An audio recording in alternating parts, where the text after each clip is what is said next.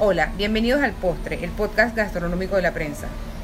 Estoy hoy con una pecadora, Jenny Ho, ingeniera electrónica convertida a la pastelería, propietaria de Delicates Pósteres. En Delicates, Jenny no solo cumple su sueño, sino el del quien la visite y le pide un pastel. Hola Jenny. Hola, ¿qué tal? Bienvenida al Postre, el podcast gastronómico de la prensa. ¿Sabes que aquí lo dulce no es pecado? Por supuesto, por supuesto, es que lo dulce nunca es pecado. Me encanta, me encanta que seas así de mi, de mi, de mi equipo. Lo dulce no es pecado, nunca más. Ok, de ingeniera a pastelería, ¿cómo pegaste ese brinco? Eh, bueno, realmente toda la vida me había gustado, me gusta pues pintar, dibujar. De pequeña pintaba en óleo, entonces, pero cuando crecí me iba bien en la escuela y decidí estudiar ingeniería porque también me gustaba la tecnología. Eh, pero a la final, cuando terminé la carrera de ingeniería electrónica, todo esto era señales, matemática, eh, realmente no, no tenía nada tangible. O sea, las señales realmente tú no las ves, eh, la programación no la ves. Entonces de ahí empecé, cuando estaba en la universidad, descubrí una vez en internet, empecé a ver como que estos pasteles geniales y dije que, oye, esto aquí en Panamá no hay, voy a empezar a intentarlo, lo empecé como hobby y encontré entonces en este tipo de pastelería artística un medio para dibujar, pintar, o sea, poder como que plantar esta creatividad que siempre he tenido, pero en lo que había estudiado no lo, no lo iba a poder compartir. Oh, ¿Hace cuánto fue eso, Jenny? 11 años. Sí, es que también antes uno se inclinaba por carreras tradicionales. Exacto. Y de repente en la mitad del camino. Exacto, creo que si hace esos 11 años, bueno, más realmente porque ya tengo 15 años de graduada, si hace 15 años le hubiera dicho a mi papá, papá, eh, quiero estudiar pastelería, de verdad me hubieran guindado. mi papá es ingeniero y realmente ellos me apoyan en todo, pero en ese entonces era... Eh, creo que no, no era tan abierto el campo. Oye, pero la ingeniería aplica en esas estructuras que tú armas. Por supuesto, por supuesto. No, no tengo cero arrepentimiento de haber estudiado ingeniería porque realmente, como siempre lo digo, ingeniería te enseña los procesos, de que todo lleva un proceso. Entonces, implementarlo ya sea en lo que es en mi producción y en la misma compañía eh, es algo súper importante. Ok, entonces ¿Cómo empezaste? ¿Cómo dijiste que, bueno, voy a abrir Delicates? ¿Hace cuánto abriste? Ok, como empresa, o sea, la empresa en sí realmente la diseñé hace 11 años. Desde que empecé, dije, ¿sabes qué? Voy a hacer dulce, empezó como un hobby, pero como los empecé a vender y me los empezaron a comprar, decidí, voy a hacer una marca. Entonces yo soy súper geek realmente en todas esas cosas y, y, digo, yo diseñé mi primer logo, eh, yo quería realmente empezar a venderlo como una marca.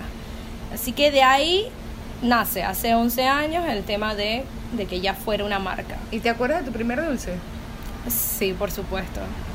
Dos experiencias. Primer dulce con buttercream, todo comprado de cajeta. Pero, wow, cuando te das cuenta es que lo que sale en internet no lo puedes hacer en Panamá así de fácil era como unos MM y unas cosas y, se caían. y era que tengo que tiene que ir para el cuarto que tiene aire acondicionado en la casa. Eso de que tenía de que, o sea, ni con el aire acondicionado, el calor y todo era de que espantoso. Y por supuesto, mi primer dulce el fondant también, una receta X de internet y era puro parche, espantoso. Esas fotos están ahí en el baúl de los recuerdos. Deberías enseñármelas. pues sí te las puedo enseñar, creo que nadie las ha visto. ¿Qué debe tener un buen dulce? Un buen dulce. Mantequilla. De la buena. Mantequilla de la buena, por favor. No se equivoquen eso de que voy a echarle margarina o, o manteca para abaratar costo. Sí, abarata costo, pero en sabor, o sea, una buena mantequilla, lo principal. ¿Cuántos dulces has hecho en estos 11 años? Chuso, wow, es una buena pregunta. Pudiera contarlo porque realmente guardo fotos de todos ellos. Eh, pero sí, de seguro estamos hablando. Ya yo puedo estar en, los mil dulces, por decirlo así. Y cada Sí. uno diferente. Y cada uno diferente, exacto. Cuando alguien llega a Delicatez a pedirte un dulce, ellos ya vienen con una idea. ¿Qué sientes cuando tú ves en sus caras, cuando vienen a buscar su dulce, que como que les cumpliste el sueño? O sea, ¿qué sientes en ese momento? Fan- es- es fantástico. Realmente, es, aunque el cliente venga con una idea, yo siempre trato de como persuadirlo y decirle, voy a cumplir el concepto, pero tenemos que darle nuestro toque. O sea, siempre trato de no hacer como réplicas y realmente esa confianza que depositan en nosotros, en el equipo de trabajo, eh, es súper buena cuando se ve en el resultado que el cliente dice, wow, o sea, he visto gente que se le aguan los ojos, gritan, lloran, y eh, eso no tiene precio, o sea, no, no hay palabras que describan la emoción de que realmente se ha hecho un buen trabajo. ¿Cuántas personas trabajan contigo? Somos ahorita mismo, o sea, cinco personas nada más. O sea, así que todo lo que sale, mucha gente piensa que, que la pestalería es gigante, que somos un montón de gente, pero realmente es una microempresa. Eh, no es tanta gente. Y creo que a futuro igual yo quisiera mantenerme, o sea, no, no, mi sueño no es que la pastelería sea una gran fábrica, porque creo que la única manera de poder manejar el detalle que manejamos es que sea un equipo integrado, pequeño, eh, que a la final yo lo pueda manejar. Claro, claro. El dulce que te gustó tanto que casi que te lo quisiste quedar. Ay, son, son varios, o sea, creo que si te dijera del año pasado, que bueno, que acaba de pasar, eh, hicimos uno de Harry Potter, que era el que quiero que sea mío. Eh, que digo, tenía el sombrero, los libros. eh, hay dulces boda que a pesar de que ya tuve mi dulce boda, los, también los veo y es de que, wow, esto es tan moderno y... ¿Por qué no lo hice eh, para mí? Pero no, a la final veo el mío y vuelvo y me enamoro. Es de que, ok, el mío era súper clásico. es el que tienes ahí en la entrada. Exacto, sigue siendo ahí. Eso es lo de los podcasts, que no pueden ver lo que yo estoy viendo. Eh, hace poco hicimos uno de, del sniffer, de animales fantásticos, y de verdad era de que también quiero quedarme con la pieza. Pero bueno, ya han pasado 11 años, así que ya uno se acostumbra a, a que se tienen que ir. A dejar ir a los hijos. así mismo es. Jenny, el dulce que hiciste, que mientras que lo estás haciendo dijiste que yo para qué inventé esto. Wow. Sí pasa, pasa, pasa bastante. Eh, por ejemplo, uno de mis... siempre vienen clientes, o sea, que, que, que te implican, por decirlo, retos y uno los acepta. Uno de mis dulces más grandes que tenía como 10 pisos, con, pero tres de los niveles eran 12 ruedas de dulce a la final. Eh, era gigantesco. ¿Cuánto pesaba eso? Ah, no sé, pero bastante. A la final lo tuvimos que armar en el, en el hotel, pero la cantidad de flores que tuvimos que hacer como en un mes eran como mil flores y era como de que, ok, eh, ¿por qué me metí en esto? Eh, y digo, claro que lo pienso cuando me toca quedarme madrugada, porque definitivamente hay, hay veces, hay retos eh, que bueno, pues, o sea, de verdad, que aunque no lo crean, o sea, a veces nos quedamos hasta la madrugada para poder cumplir con sus sueños. Wow. ¿Te pasa así? ¿Te ha pasado algo así como las cosas que vemos en la tele de que se te desmaya un cake? Eh, que se desmaye, no. Pero sí, sí recuerdo, o sea, a veces pasa, ¿no? Eh, recuerdo, había un, un dulce en particular que tenía un Capitán América arriba, o sea, y era sencillo, pero yo no sé por qué cuando él iba en el carro se le caía la cabeza. y vuelve y se le caía y yo dije, oye, vamos a poner la cabeza de nuevo. Pero era de que, pero ¿por qué? Ah, nada más y nada menos O- que Capitán América. O un día iba para una boda y subiendo la loma del casco viejo, digo, el dulce ya iba embalado y ya iba semiarmado. Y de repente el top con flores y todo, que en la loma, que se fue. Pero suerte, o sea, en la manera en que yo lo embalo, o sea, no, no se logró como que caer del todo. Y, y bueno, o sea, mi mamá y tú, es que tuvimos que llegar al American Trade y que mi mamá agarrando el dulce atrás. No, que Pero son los todo cuentos. salió Son las cosas que nadie sabe, ¿no? Y que uno tiene que superar. Sí, exacto. No, Claro. a la final lo que te enseña, lo que yo he aprendido a lo largo de este tiempo es aprender a manejar el caos. O sea, cuando hay caos, para mí es increíble. Yo a veces hay cosas sencillas que me estresan y me doy cuenta que cuando realmente algo se pone peludo, por decirlo así, es de que ya yo esto yo lo he ya he pasado tantas tantas cosas que es como que no sé, realmente me lleno de calma y es que, hey, yo resuelvo. Yo sé que yo lo puedo resolver. O sea, me lleno de tanta energía positiva que a la final resolvemos. Como, es que, hey, esto, esto ya ha pasado, ya yo he vivido esto. ¿Qué te inspira, Jenny? Wow, ¿qué me inspira? Realmente ahorita mi meta, eh, digo, es lo que, lo que siempre digo. Yo soñaba cuando estaba en la casa, eh, porque empecé trabajando desde mi casa, eh, soñaba y le decía a mi mamá, mamá, algún día quiero hacer estos pasteles de bodas gigantes. O decía, ¿cuándo cobraré mil dólares por un dulce? porque eso es lo que cobran en Estados Unidos como mínimo. Eh, ¿cuándo, tendré mi pastelería? Y, todas esas cosas, o sea, se han ido cumpliendo y me doy cuenta que a la final, aunque uno vaya cumpliendo las metas, después viene otra meta y otra meta. Eh, entonces a mí, tío, me inspira a seguir creciendo como, como empresaria. Realmente ahorita mismo me sigo preparando como en ese ámbito, o sea, seguir aprendiendo el ámbito administrativo. Sé que ya la parte creativa, o sea, la parte de, la repostería, el producto, eso, eso ya lo llevo en la sangre. Pero seguir creciendo como empresaria y hacerlo de una manera efectiva creo que es como que la siguiente meta. Me has mencionado a tu mamá varias veces. ¿Trabajas con ella? Sí. Mi mamá hace los dulces desde que yo empecé, o sea, conmigo eh, gracias a Dios se mantiene entretenida y con vida. Creo que el venir y trabajar en la pastelería la mantiene con muchos ánimos. Eh, y bueno, pues, o sea, realmente parte de cuando yo me fui a estudiar, o sea, pastelería a Canadá, ya después cuando yo venía, o sea, siempre ha sido súper bueno porque ella me enseña mucho de sus tradiciones o, o de su experiencia, de que, oye, así cuando yo estaba chiquita se hacía, y así yo también le he podido enseñar a medida del tiempo a ella de que mira, o sea, eh, aprendí esto, o creo que esto lo podemos mejorar y, y es súper divertido. Y mi mamá es como una MacGyver, entonces también todo lo resuelve. Siempre hay como dice, oye, yo creo que esto lo podemos resolver de esta manera y, y es súper bueno de verdad trabajar con ella. El objeto más útil, indispensable en esa cocina indispensable. Eh, la batidora. o sea, definitivamente. definitivamente, por supuesto que puedes batirlo a mano, pero con la batidora hacemos todo. El ingrediente que se compra por montones en Delicatessen. Wow. Tío, creo que mantequilla y huevos. ¿Tu ingrediente favorito?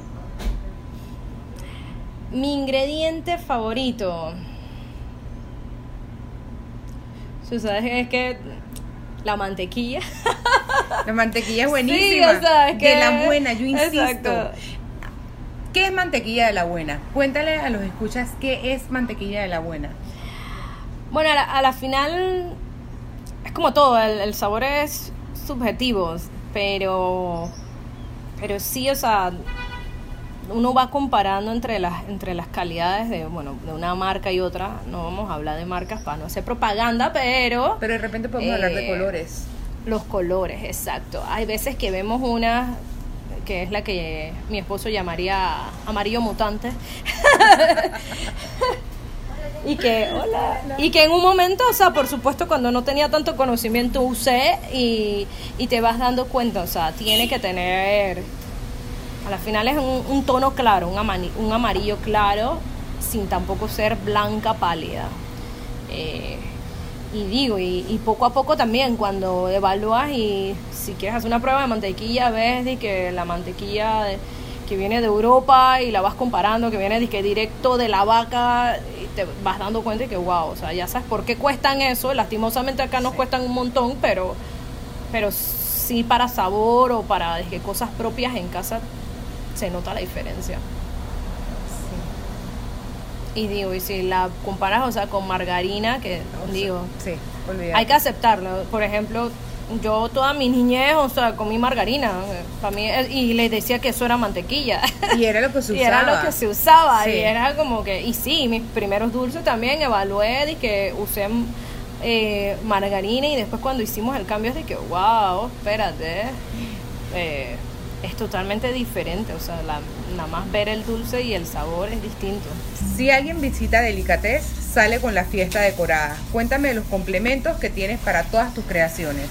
Bueno, justamente eso fue hace dos años. Inventamos también traer productos de fiesta eh, de un nivel high-end, o sea, de- que vaya acompañado con el- lo, que, lo que nosotros vendemos con los pasteles, que justamente es diseño. Entonces, la idea de venir a nuestra tiendita es justamente de que, te, de que si, por ejemplo, no pagaste una decoradora para hacer el cantadito de cumpleaños en tu casa, igual todo el mundo cuando vaya piensa que sí, pagaste la decoradora. Porque justamente las marcas que traemos y eso son súper lindas, eh, fáciles de usar y, y para complementar, o sea, lo que es el pastel. Ya no solamente, o sea, vengas aquí por el pastel y tengas que ir a hacer ocho mandados más a otro lado para buscar la vela, buscar eh, los globos, buscar los abaniquitos, sino que la idea es ir creciendo en esa línea para que te vayas con la fiesta completa.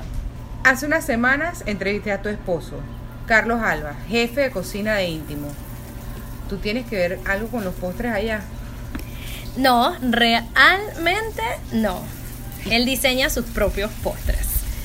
Eh, lo único que sí colaboramos que él utiliza a veces ciertas basecitas de, de- de mi producto, pero muy poco. O sea, O sea, esos son como los... sec- Exacto, esos son como su- sus secretitos. Wow, porque es que Pero- uno trabaja enfrente del otro, o sea, que Exacto. una cosa Pero todo el nivel de diseño de postres realmente los hace Carlos. Créanme que yo he querido decir que, oye, pero yo quiero... Y no me dejan. no me dejan, pero es es súper interesante, verdad, la verdad de cómo maneja todo, desde lo salado a, a- a los postres, con mucha originalidad. Oye, Jenny, tus galletas Mis galletas son impresionantemente deliciosas. son diferentes. Cuéntame qué ingredientes, o sea, qué tipos de galletas haces. Ok. Nuestras galletas principales que son, o sea, las más famosas por ser chewy, adentro, suavecitas, con malva y, y muchos, muchos, muchos ingredientes. O sea, el secreto de nosotros realmente está que cuando hacemos nuestro batch, eh, yo no te cuento las chispas de chocolate o los MM, sino va. que ahí van tazas y tazas de, de eso, justamente para que las galletas, o sea, si usamos cornflake, lleva bastante cornflake, lleva malvas, eh, sea una galleta sustancial. Galleta con cornflake, cuéntame esa creación. Se me Eh, hizo agua la boca. Sí. Bueno, eso realmente la idea nace de, de- en inspiración sobre las galletas que, que hace Cristina Tosi de Momofuku, que eventualmente hace justamente, o sea, con Chombolín viajé hace como cinco años a Nueva York y, y fui y me compré todas las galletas y de las que, de verdad que las que más me gustaron fueron la de cornflake y, y hay otra que ella llama de que el waste cookie que me gustaría también hacerlo, el compost cookie realmente. me gustaría hacerlo aquí en Panamá, pero no sé cómo se las vendo. La gente no me va a captar que es un compost, va a pensar que es algo raro. y realmente es de que todas las sobras de lo que te va sobrando lo pones en una galleta. Claro. Eh, la, la de cornflake nace en inspiración, o sea, a eso, pero yo lo que hice es que lo, lo traspasé a que a hacerlo realmente de mis cornflakes que más me gustaban a mí de pequeña. Entonces, ahorita mismo tenemos el Cine Minis, que es uno de mis cornflakes favoritos y bueno, eh, creo que de la gente que nos sigue, que nos sigue también, todo el mundo votó la vez pasada que quería galletas de mini minis, así que la hicimos. Eh, pronto estas próximas semanas voy a sacarla de, de Captain Crunch, pero de peanut butter, Oh. que esa también era uno de mis cornflakes favoritos. Entonces es eso, o sea, es, al final es que termine siendo divertido. Jenny, además de este podcast, ¿cuál es tu postre favorito? Mi postre favorito, Te wow. agarré fuera de base. que son varias cosas. Yo también tengo ese problema. Es que son- si me preguntan, no te puedo exacto. contestar. Ok, pero sin, sin decirte que algo exacto. En verdad, los helados. Los helados son mi postre favorito. Esa es la verdad. Y no he querido meterme en ese mundo justamente porque ahí sí creo que me lo comería todo.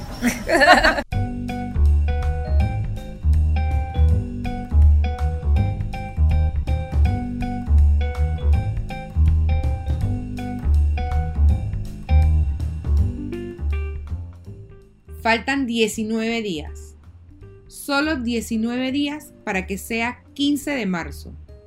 Ese día empieza Burger Week Panamá, un evento que los fanáticos de las hamburguesas esperan todos los años.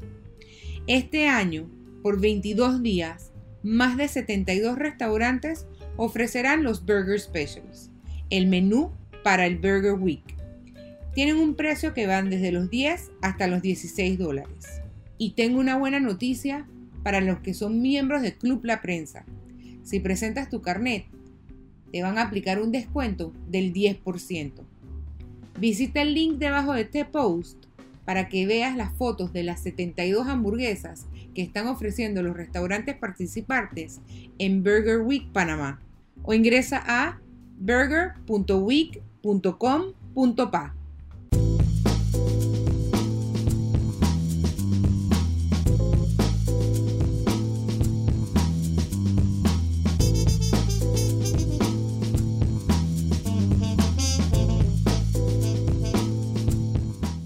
Hay una combinación que me gusta mucho, zapallo y coco. Puedes probarlo haciendo una sopa de zapallo, muy fácil de hacer. En alamesa.pa hay una receta que si la sigues al pie de la letra te va a encantar. Busca la receta en el link debajo de este post.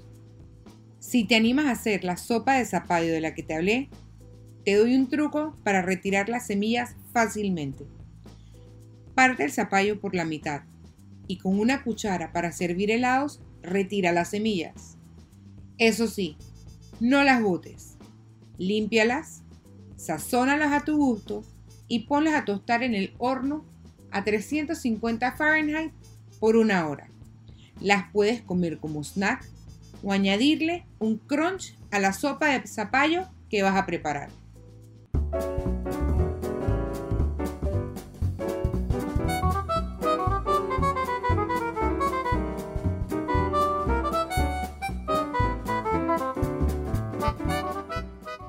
Esto fue todo en esta entrega del postre. Esperamos que nos escuchen el próximo viernes con una nueva edición de este podcast, donde lo dulce no es pecado. El postre es una producción de la Unidad de Contenido Digital de la Prensa. Presentó Maite Castrellón. Producción y edición Miguel López. Música Kevin MacLeod.